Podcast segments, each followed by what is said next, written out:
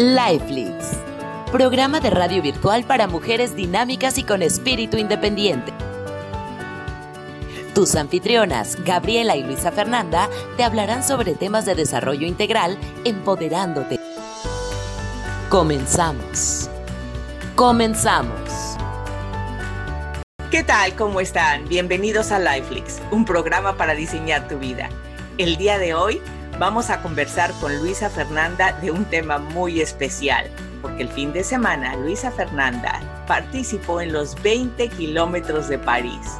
Está tan entusiasmada que nos quiere platicar a detalle cómo se preparó para correr estos 20 kilómetros y para ayudarnos a prepararnos si algún día queremos participar, por lo menos en mi caso, por lo menos a los 5, tal vez tú a los 10 o a los 20, Buenos días de Estados Unidos. Soy Gabriela Ford. Hola, muy buenos días. Soy Luisa Fernanda y les estoy hablando desde Bruselas. Y sí, efectivamente, como tú bien lo mencionaste, este fin de semana estuve corriendo los 20 kilómetros de París. Eh, es algo que he estado practicando y para lo que me he estado preparando durante los últimos meses. Y es la tercera carrera en la que participo de esta categoría. La primera vez fue los 20 kilómetros de Bruselas y también hice la media maratón de Bruselas y ahora ya me fui un poco más internacional, me, internacionalicé y fui a París a, a correr los 20 kilómetros. Esto lo hago en plan amateur, no soy para nada corredora profesional ni estoy interesada en la competencia como tal, sino en participar en hacer parte de estas eh, competencias o de, estas, de estos eventos, más que todo por la gente y el ambiente que se vive en, estos eh, eventos. Ay, qué interesante. mencionaste que de la media maratón, explícanos para los que no entendemos cuál es la diferencia de correr 20 kilómetros y de una media maratón o de una maratón. Exactamente. Una maratón son 42 kilómetros y, eh, bueno, en millas, no sé exactamente cuántos kilómetros es una milla. Tú nos puedes, tú ayer Ahorita te digo, tú continuamos diciendo. Y una, entonces, una maratón son 42 kilómetros, una media maratón son 21 kilómetros y, eh, bueno, y los 20 kilómetros. Eh, normalmente se hacen carreras en estas, en estas categorías, digamos, se organizan carreras de 10 kilómetros, de 20 kilómetros y luego las maratones. Entonces en las maratones está la maratón, la media maratón y bueno, hay personas inclusive que corren 8 horas en un ultra trail, que son una cantidad de kilómetros, pero esto ya es para personas pues que están en otro nivel, ¿no? Ay, qué interesante, qué interesante. Lo que corriste fueron las, los 20 kilómetros eh, que equivale a 12 millas con 42, ajá, 12 millas con 42, y los 42 ah, kilómetros equivalen a 26 millas para nuestro auditorio que nos escuche en Estados Unidos, porque aquí todavía seguimos eh, utilizando millas, aunque cada vez más ya se empiezan a utilizar los kilómetros y los kilos como medidas. Cuéntanos, ¿cómo te preparaste para esto? Bueno, eh, la verdad fue un, evento muy distinto al del año pasado, porque el año pasado llevaba solamente un par de meses mm, corriendo, digamos, que salía a trotar dos. Voy a hacer una, aclaración primero, cuando hablo de, correr, no es correr una carrera así rapidísimo de 10 kilómetros por hora, pero sí eh, es trotar, ¿no? Entonces es, digamos, a un paso suave, tranquilo. Entonces, el año pasado que empecé a trotar, a los dos o tres meses, inmediatamente me inscribí en los 20 kilómetros y fue un poco arriesgado porque yo no tenía ninguna preparación física. Para esta vez, para estos 20 kilómetros de París, sí que me preparé y yo siento que la preparación empezó en el verano, es decir, en los meses de julio y agosto, en los que fui a Francia y a España a caminar, a hacer el Camino de Santiago. Durante ese Camino de Santiago caminábamos 20, 30 kilómetros todos los días. Y yo siento que eso inició en mi cuerpo, digamos, una preparación muscular y de resistencia que ayudaron muchísimo, ayudó muchísimo para la preparación o para, la, para, para este evento de los 20 kilómetros en París. Y una vez llegamos del Camino de Santiago, comenzamos mi compañero y yo a trotar durante tres veces por semana. Salíamos a trotar cinco, seis kilómetros todos los días y el fin de semana hacíamos una salida más larga de 10, 12 kilómetros. Esto lo hicimos durante los últimos tres meses, es decir, agosto, septiembre, durante los últimos dos meses, perdón. Agosto, septiembre y parte de octubre salimos a correr durante tres veces por semana y nos preparamos, esa fue la manera de prepararnos, una preparación física importante en la que salíamos a, trotar y también hacíamos estiramientos, yoga y otros ejercicios aeróbicos. Mm, qué interesante. ¿Y cuánta gente había durante los 20 kilómetros de París? ¿Qué nos platicas del ambiente en París? Esos ambientes en París cuando hay eventos que me imagino que viene gente también de, de, todas partes de Europa y a lo mejor hasta del mundo deben de ser sensacionales. ¿Qué nos cuentas del ambiente?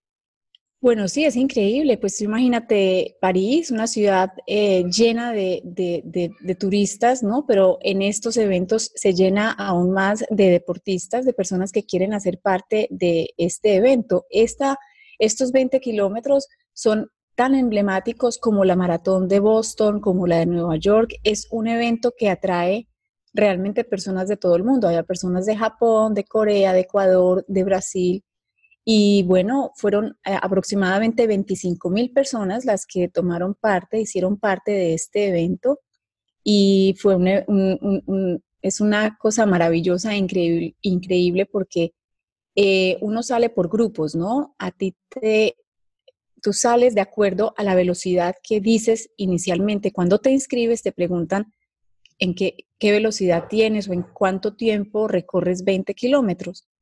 Entonces, las personas que van en una hora y media eh, o menos salen en los primeros, en las primeras olas, las primeras salidas. Y estas son las personas que van realmente a estas carreras a competir y que van por el tiempo y que van por la medalla y van por, bueno, por competir.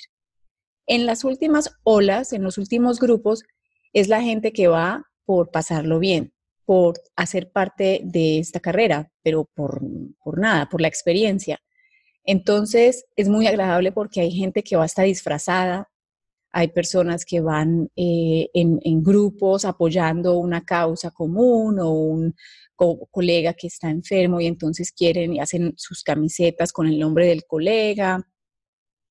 Eh, mujeres que no, no, se han preparado nunca y que quieren de pronto, inclusive se ven personas con, con sobrepeso importante, pero que quieren hacer, tienen este reto personal y, es súper bonito ver la, la, diversidad de personas y el ambiente que se vive ahí alrededor porque es, es, es muy alegre, muy, muy divertido estar ahí ya cada quien tiene su, su, propia motivación para hacerlo, ¿no? Unos van corriendo por la medalla, otros van corriendo por la diversión, otros van corriendo por una causa, pero es un tema común el, el estar, el participar en los 20 kilómetros de, de, París. Qué interesante. Y lo importante en este caso, para, yo creo que para todos, lo importante es pasar la meta, no importa cómo la pases. Y además es una cosa muy eh, lo importante en este caso es pasar la meta. No importa cómo la pases, no importa el tiempo, si lo hiciste en una hora, en 20 minutos o en una hora y media, en dos horas, en dos horas y media, esto es lo de menos. Lo importante es haber tomado parte y parte eh, en el evento. Una cosa que me llamó mucho la atención es la cantidad de personas que se van a estas carreras sin tener una preparación y por eso es tan importante el programa de hoy, que le expliquemos a las personas y que les digamos a las personas que quieren entrar en una carrera de estas que es muy importante prepararse.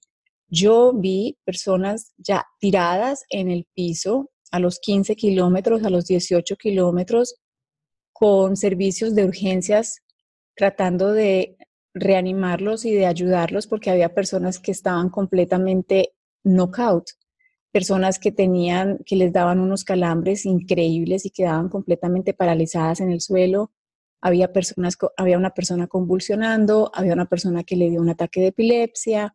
Inclusive, cuando tú te inscribes en, esta, en estos 20 kilómetros de París, a ti te piden un certificado médico y tu doctor debe certificar que tú estás en condición física para poder tomar parte de esta carrera porque no es cualquier cosa.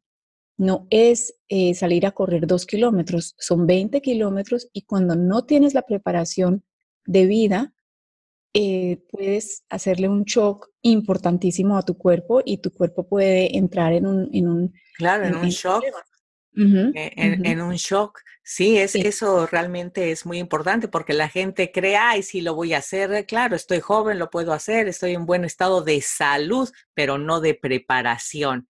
Entonces, para las personas comunes que dijéramos nunca han hecho algo así, ¿qué nos podrías decir? Vamos a empezar con lo que es la eh, previo a prepararte. Bueno, ya nos comentaste que empezaste eh, en dosis, en, dosis, dijéramos, graduales.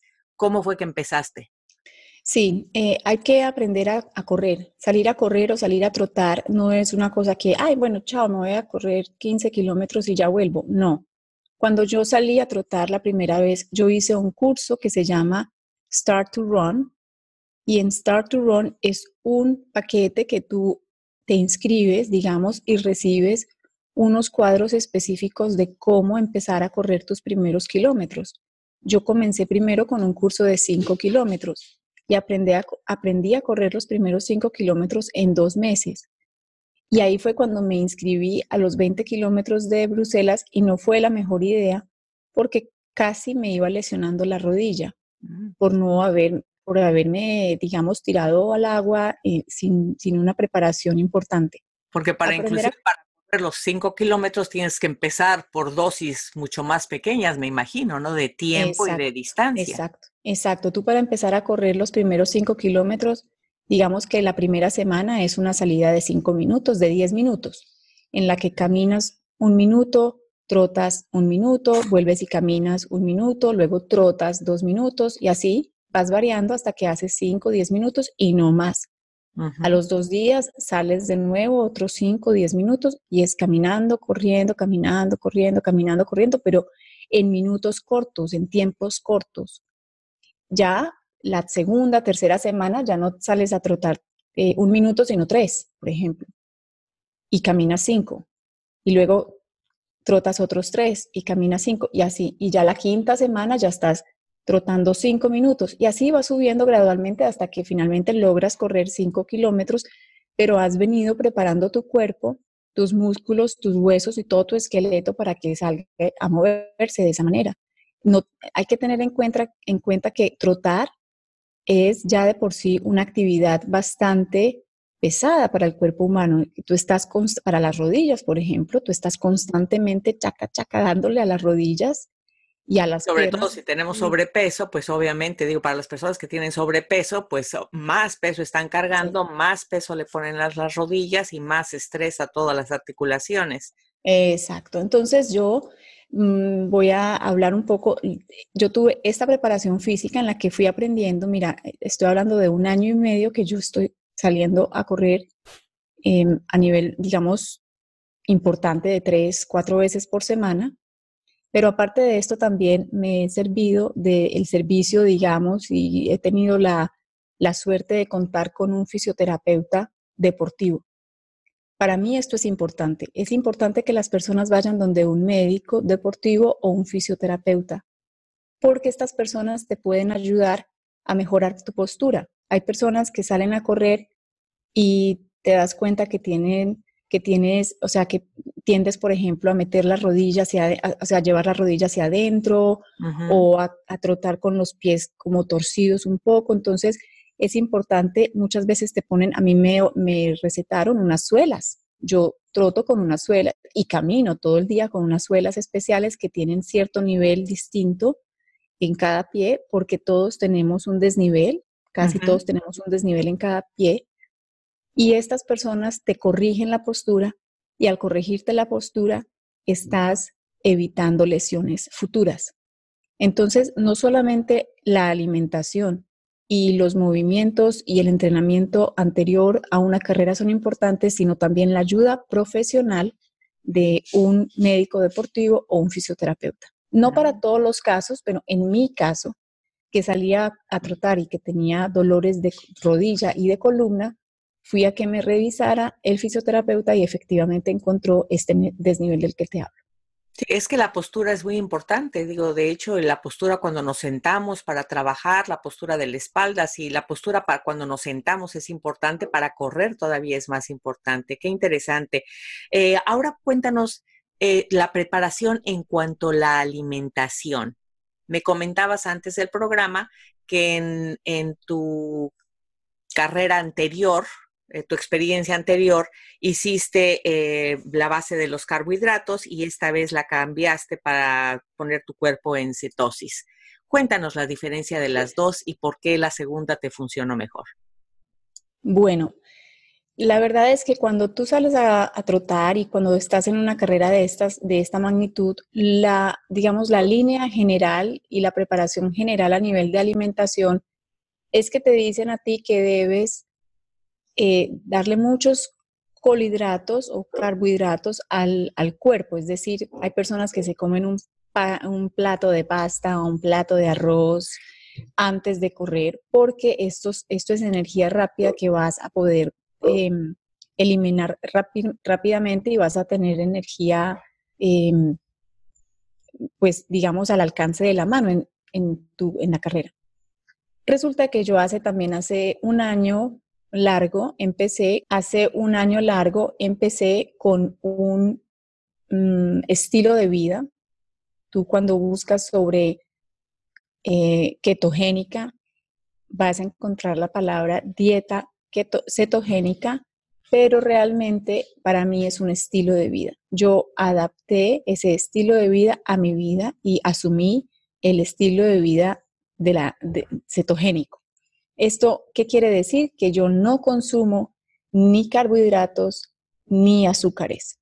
Claro, en el momento de salir a correr una carrera de esta eh, magnitud, cuando a ti te dicen que te tienes que llenar de, de, carbohidratos, inclusive de azúcar, antes de salir a correr, pues dices, ahí y aquí cómo hago yo, porque yo, digamos que ya tengo el cuerpo acostumbrado a no utilizar ni carbohidratos ni azúcares. Así que decidimos eh, junto con mi compañero de tomar pocos eh, carbohidratos, no la cantidad que lo hicimos el año pasado. Y en lugar de esto, sí que tomamos muchos electrolitos, es decir, agua con sal para mineralizar el cuerpo. Esto durante la carrera, electrolitos, electrolitos, electrolitos y al final de la carrera, proteína. Pero eliminamos en gran medida el consumo de carbohidratos.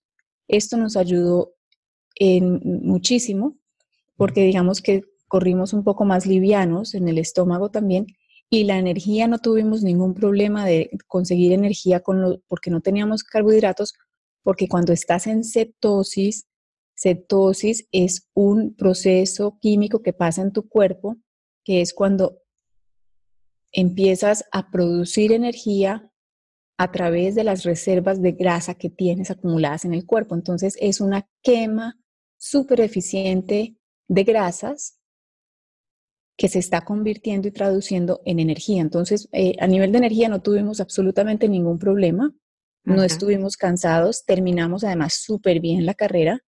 Digamos que yo tuve 100 metros antes de terminar la carrera, tuve pero un dolor en la rodilla y justamente hoy fui donde el fisioterapeuta a preguntarle y a que me hiciera, porque yo voy dos veces al, eh, al mes, y se dio cuenta que por algún ejercicio que yo había hecho o algo tenía un hueso dislocado en la otra pierna, no un hueso dislocado, pero sí, se había como bajado un poco un hueso. Y por la compensación que tuve en la pierna, de la pierna eh, derecha, me empezó a doler la, la, pierna izquierda. Pero bueno, eso son gajes del oficio, nada que ver con la, con la cuestión pues de la, de la alimentación. Con la alimentación me fue muy bien y yo sí que eh, recomiendo a todas las personas que prueben la dieta cetogénica. Entonces a ustedes les ha funcionado muy bien. Eh, eh, ¿Cuánto tiempo, en cuánto tiempo hicieron tú y tu compañero los 20 kilómetros? ¿Cuánto tiempo les tomó llegar a la dos Horas, dos horas 20 minutos. Ah, mira. sí, la hicimos en dos horas 20 minutos. Obviamente, eh, el ganador lo hizo creo que en una hora y siete. Pero, pues como te, digo, te dije al principio, nosotros no vamos por, la, por el tiempo porque tampoco tenemos esos tiempos tan rápidos. Claro. Un promedio de 8 por, por hora, pero em, no tenemos esos tiempos tan rápido, pero sí tenemos, digamos, las ganas de participar y de pasarla muy bien. claro, y, y, de, de, ayudar a tu cuerpo y de estar, de estar ahí. También me comentabas antes del programa que otra manera de prepararte es tener en cuenta el cómo cuidas tu sueño. Sí, es súper importante. Para, no solamente para prepararse para una carrera de, de, pues de 20 kilómetros, de 10 o de 2, el sueño es supremamente importante. El día antes, la noche anterior a, a la carrera, hay muchísima ansiedad, ¿sí? Y es normal que las personas estén pensando que cómo va a ser, que si va a llover, que si va, si va a tener una lesión, si va a haber mucha gente, si poca, o sea, todas las cosas que rodean eh, un, un, evento de estos, pues es normal que haya un poco de ansiedad y es muy importante meditar la noche anterior y meditar justo antes de la carrera y dormir 8 a 9 horas diarias. Entre 7 y 9 horas diarias yo recomiendo que es el tiempo indicado para dejar descansar el cuerpo. No hacer siestas, por ejemplo, mm, eh, el, día anterior no hacer una siesta, sino realmente vivir el día normal, tener el día normal y acostarse muy temprano, digamos 8 o 9 de la noche, para tener un sueño descansado y relajado y empezar y tener al otro día, después de 7 a 9 horas de, de sueño una buena carrera. Importantísima la, la, visualización. Es un ejercicio que yo hago para todas las actividades que voy a realizar, pero para una carrera de estas y para cualquiera hay que visualizar y es decir, eh, imaginarse que estás, por ejemplo, atravesando la meta, que estás yendo muy bien, que no tienes problemas en tu cuerpo, que todo está pasando de manera normal, y esto ayuda muchísimo. Esto realmente es preparar el cuerpo a nivel muy, muy profundo para, para lo que viene. Es preparar tu inconsciente como si en el momento presente estuviese pasando el momento del futuro, visualizándote ahí, que ya estoy pasando la meta y es parte también de la meditación. Tienes razón, en todas, las, en todas las áreas de nuestra vida el practicar esa visualización es muy importante, eh, nos ayuda mucho a conseguir los, los logros. Sí, pero y, visualizar, pero sobre todo sentir, ¿no? Eh, tener la sensación que uno, sentirse en el momento, o sea, eh, sintiendo que estás atravesando la meta, la felicidad, estás viendo la gente, la escuchas, los hurras, lo que sea, sentir esa alegría que sentirías en el momento que, o, que vas a sentir en el momento que atravieses la meta. Es, es, un poco trasladarte a ese momento. Y ojo, todo esto muy estando en el, en el aquí y el ahora, en el presente. No es vivir el futuro y estar con la ansiedad de que, ay, ¿qué va a pasar? No, es aquí y ahora estar sintiendo, visualizando y viviendo el momento que sabes que va a venir. ¿Qué otra cosa nos puedes decir en cuanto a prepararte? Ya hablamos de la alimentación, ya hablamos del físico, también nos hablabas de los zapatos. Sí, es muy importante. El gravísimo error que mucha gente comete. Pues eh, mira, el día antes de la carrera tú vas a recoger los números. Normalmente a ti te entregan pues esta, este numerito, esta escarapela que te pegas en la, en la camiseta. Y eso generalmente en estos eventos hay carpas y te venden gadgets y el reloj y la camiseta y el, el, el, gel con electrolitos y una cantidad de cosas. Y también venden zapatos. Y yo me aterré porque estaban vendiendo zapatos con el logo de París y la Torre Eiffel y decía Y la gente comete el error de, usarlos en ese momento para la carrera, eso no debe de ser realmente conveniente. No, para nada, no hay nada como tener eh, tus zapatos El zapato que ya tienes entrenado, como diría mi abuelita. Entrenado, sí, exacto. Porque exactamente lo mismo pasó para el camino de Santiago de Compostela. Cuando hicimos el camino, lo primero que nos dijeron fue compren las botas para caminar y camínenlas por lo menos uno o dos meses antes de efectivamente comenzar su camino, porque si no te vas a llenar de ampollas. Lo mismo para, la carrera, 20 kilómetros. Yo, yo llevé mis, mis zapatos con los que he corrido los últimos seis meses.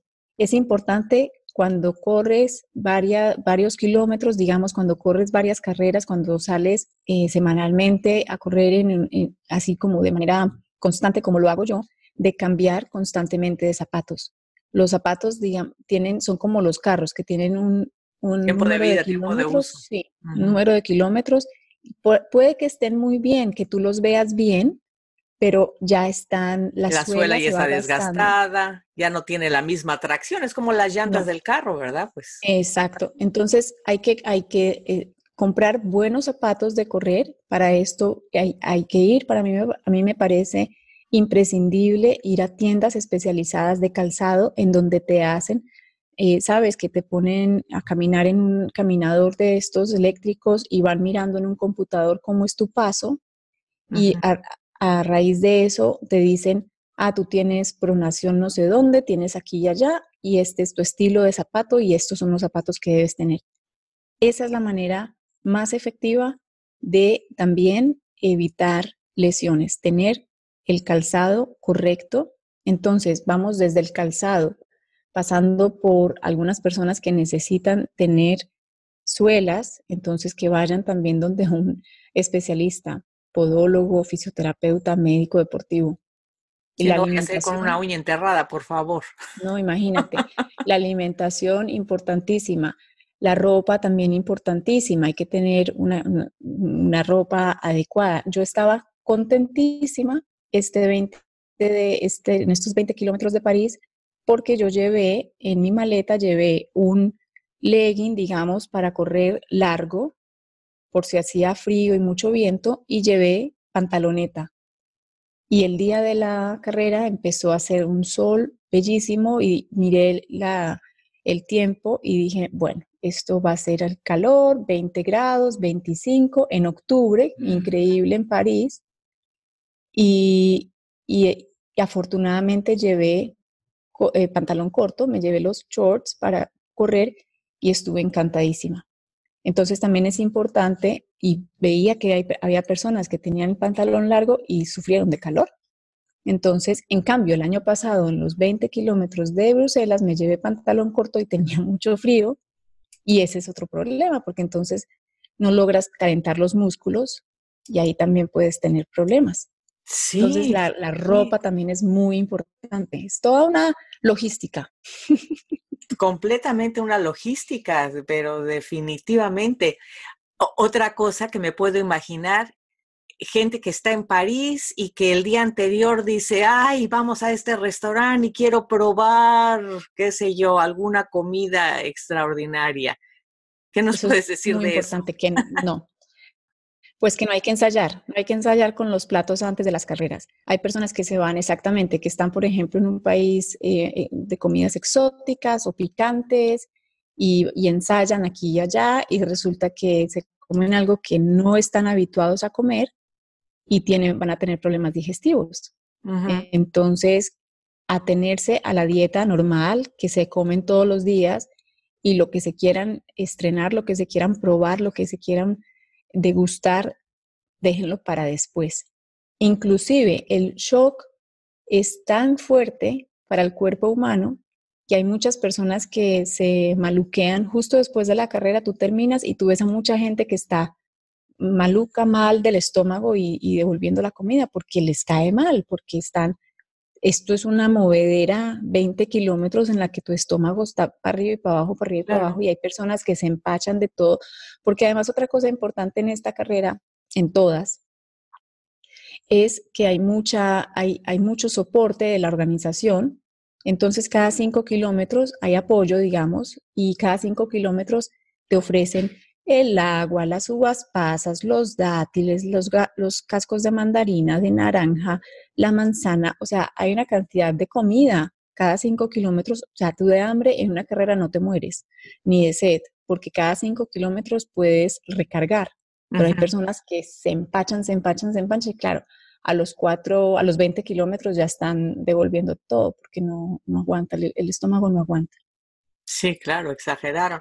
Eh, para nuestro auditorio que nos escucha en los Estados Unidos, 20 eh, grados centígrados o Celsius equivale a 68 grados Fahrenheit. Entonces, más o menos esa era la temperatura que tenías en París, que era una temperatura muy agradable, claro, y si ibas preparada pensando en que iba a ser frío y después te mueres de calor o viceversa. Entonces, hay que prepararse en cuanto al clima lo más que se puede. También nos comentabas algo muy importante que decías que nos ibas a dar un tip algo muy importante que guardaba siempre ah. cuando, cuando, sí. Este es un tip que sí, este es un tip que recibí de mi fisioterapeuta, quien se salió hoy para Francia justamente a, correr un ultra trail, que son ya, bueno, una cantidad de kilómetros, no sé si son 100 kilómetros, una cantidad así como absurda. Eh, va, a correr ocho horas, imagínate, yo llegué con la lengua afuera después de dos y este hombre va a correr ocho. en fin, él kilómetros en ocho. no, no sé si son ocho, entonces son bueno, no sé, son muchos. Él me dio un tip que yo utilicé, he eh, venido utilizando en, las, en, todos estos eventos y es el jengibre. La magia del jengibre. El jengibre es completamente sanador para mucho. Yo lo utilizo en todo caso diariamente en mi jugo de, apio que les estaba comentando la, la, vez pasada, pero resulta que si tú pelas un poquitico de, de raíz de jengibre, y cortas, digamos, un centímetro, como si fuera una pastillita, digamos una aspirinita o un poquito más grande, y te la metes a la boca durante la carrera y dejas ahí que se vaya deshaciendo. Va soltando ese juguito del jengibre, sus propiedades que tiene, y es completamente, em, ¿cómo se llama eso? Desinflamatorio. Antiinflamatorio, sí, antiinflamatorio. Entonces, previene a mí, por ejemplo, las inflamaciones en las rodillas, en los tobillos, digamos que aparte de todo lo que yo, este trabajo que yo hago previo con mi fisioterapeuta, esto me ayuda muchísimo y previene inflamaciones. Claro, y también em, da mucha fuerza al momento de respirar, permite que respires más profundamente y que tengas más aire porque te está abriendo las vías respiratorias. Recomendado completamente. Es el, tip y el secretico que les tenía preparado y guardado para ustedes. Si quieren En lugar de cargar unas pastillitas de menta, cargar pedacitos de raíz de jengibre y en lugar de llevar y en lugar de llevar exclusivamente agua, agua simple, es agua pero con, con un poco de sal y con un poquito de limón. Exactamente, agua con sal del Himalaya, ojalá, ¿dónde está? Sal rosadita, ojalá que no sea sal Mm, yo sal de mesa. no. Y eh, una cucharadita pequeña y un, limón exprimido en un litro de agua, medio litro de agua, y esto te lo vas tomando y es, es, es, fantástico, fantástico lo que le haces al cuerpo. El favor que te calambres, que no te den calambres, porque va a mineralizar tu cuerpo. Ahora quiero comentarles lo que le pasó a Luisa Fernanda. Recuerden que nuestro programa Lifeflix se llama así porque la vida, ah, creemos que la vida es una película, la vida siempre nos cambia, es como que en qué episodio de la vida estamos y cada cosa que hacemos diseña lo que nos pasa y las decisiones que tomamos. Entonces ahora visualicen a Luisa Fernández, está llegando de los 20 kilómetros a París, viene que le duele la rodilla, que ya está agotada, pero feliz, está toda sudada, yo me la quiero imaginar está, sudada, así como que ya llego, ya llego a la meta, ya llego a la meta, y ella ya como que ya dice, ya al fin ya me voy a sentar, y wow, le tienen preparada una sorpresa. Cuéntanos, Luisa Fernanda, no quiero este, eh, no, pues platicarlo yo, cuéntanos lo que te pasó. De, de, película, un poco de Hollywood. Eh, terminamos la carrera, efectivamente, y llegamos a un sitio donde antes de que te entreguen las medallas, eh, está el podio. Está el podio con el puesto 1, el 2 y el 3 y las personas se subían ahí para tomarse las fotos y había una fila de gente haciendo la fila para, para tomarse la foto en el podio. Así no habían llegado de primeros, pues era como la, el podio de la carrera y tal. Y entonces mi compañero, pues mi novio me dijo que, que, fuéramos a tomarnos la foto ahí y yo, bueno, perfecto, sí, nos subimos en el primer puesto, los dos, ahí es como un cubito, pues como los que uno ve en las carreras, ¿no? Entonces eh, le entregamos la, el teléfono a otra persona para que nos, una persona que estaba ahí también haciendo la fila para la foto, para que nos tomara la foto a nosotros. Y nos tomó la foto y yo ya me iba a bajar y me dijo, no, no, no, pero tú quédate ahí, quédate ahí, espérate. Y entonces él se bajó.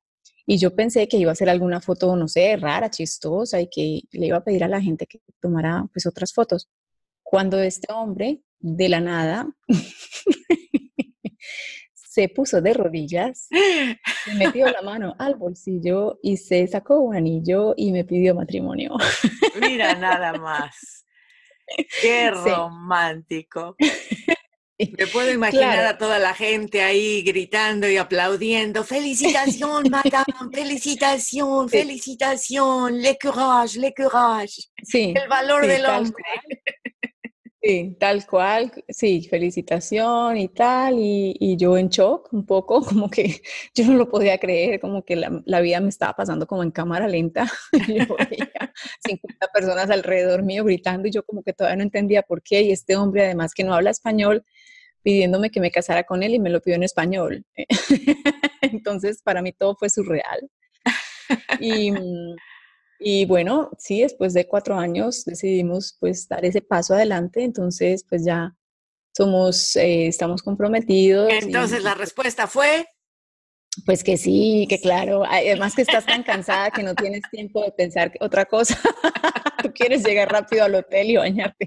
No, mentira, sí, sí, dije que sí, claro. Sí, sí, muy convencida de que sí.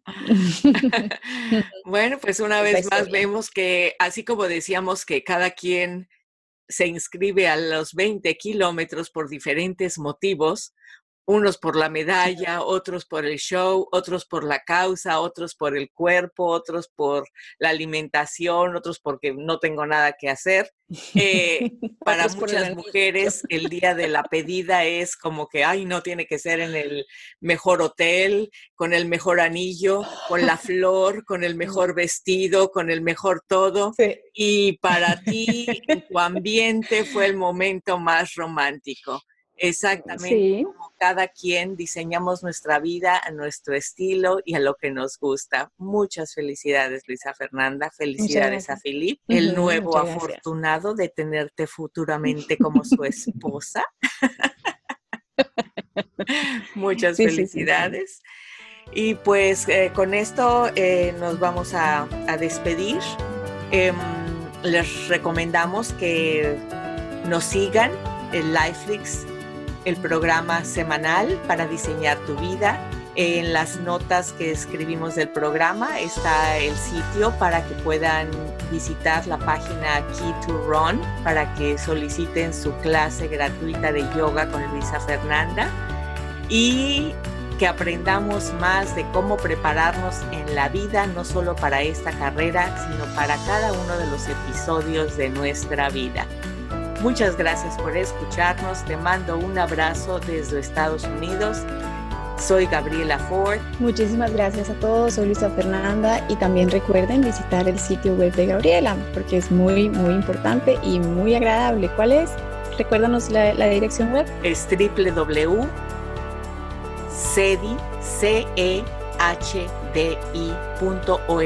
Es el Centro Humanista en Desarrollo Integral. Centro Humanista en Desarrollo Integral, CEDI. Muchísimas gracias por escucharnos. Nos escuchamos la próxima semana. Hasta luego. Lifelix. Lifelix.